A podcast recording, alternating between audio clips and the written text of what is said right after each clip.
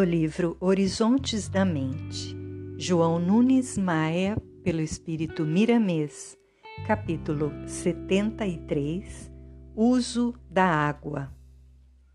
O ser humano, tanto quanto o animal e o vegetal, não pode viver sem água, pois ela faz parte da sua genealogia física. Esse líquido, por excelência superior, é o intermediário de maior importância para conduzir a energia magnética espiritual. Educando a tua mente, podes, ao tomar água pura, torná-la medicamento valioso, fortificante da mais alta qualidade, capaz de substituir, com a riqueza da química mental, os remédios mais famosos.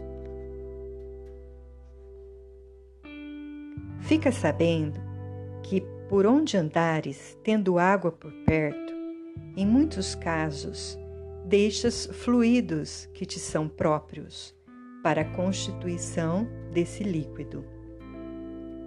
A água é a segurança do corpo físico, pois 75% dele é constituído dela. Também a terra como um corpo maior, a sua extensão em água é de igual proporção. E ainda mais, a vida flutuou nos primórdios na Terra, na vastidão oceânica. Biologicamente, és filho das águas, com a intervenção do Sol que as beijou pela atmosfera no leito do mundo. As águas que servem a uma metrópole estão impregnadas de magnetismo animal desprendido dos próprios homens. Tu bebes o que pensas e te alimentas, de certa forma, das próprias emoções. Os rios que servem a uma cidade por bênção de Deus têm seus guardiões espirituais que qualificam, por misericórdia, as influências fluídicas sobre as águas, não deixando as substâncias mentais atingi-las em demasia, de modo a não criar problemas insolúveis no organismo da coletividade. Sabem medir com justiça o karma coletivo e pendem mais para a tolerância na conjunção da fé. Envidam todos os esforços para que os próprios homens modifiquem suas condições mentais, inspirando-os a efetuar confraternizações de alto gabarito, levando o povo para conferências de fundo beneficente sobre literatura até sociologia, etc.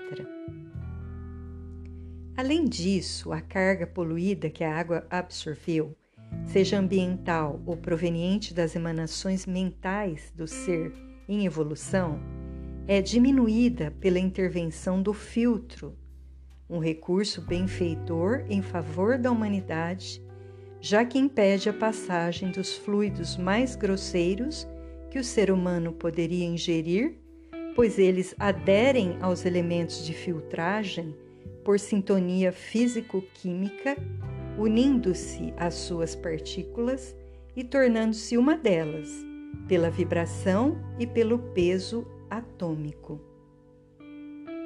A fervura da água é outro recurso desintegrante do fluido interior. No entanto, esse processo faz com que ela perca fluidos igualmente imponderáveis de grande utilidade para o sistema nervoso e o sangue. A melhor maneira de tomar uma água inteiramente pura é o método de educação da mente pelos processos que essa coleção de mensagens vem anunciando. Em meio segundo poderás limpar completamente as substâncias indevidas em um copo de água. As vibrações de amor e de alegria expulsarão os fluidos negativos do líquido sagrado que haverá de saciar a tua sede. Se alguém te ofertar um vaso de água, Conversa com eles antes de beber, dividindo a tua mente com a fala e a operação limpeza.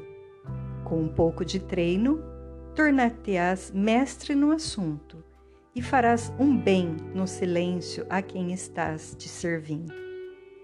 O magnetismo superior que envolverá a água dividir-se-á para o doador, modificando nela muita coisa e destampando em seus centros de força recursos espirituais para que a energia divina percorra seu organismo com mais eficiência. Se porventura presenciares um, um, enfermo tomando um copo de água, ou que seja o próprio medicamento, eis tua hora de agir com os recursos acima mencionados. À mesa de refeições e na própria conversação, o pensamento é uma força benéfica quando teu uso anda paralelo com a dignidade cristã. Espíritas e espiritualistas, estudai os recursos que Deus oferece aos homens para a educação da mente em todas as escolas disciplinares e começa a usar as suas bênçãos, primeiramente no copo de água fria que tomas todos os dias.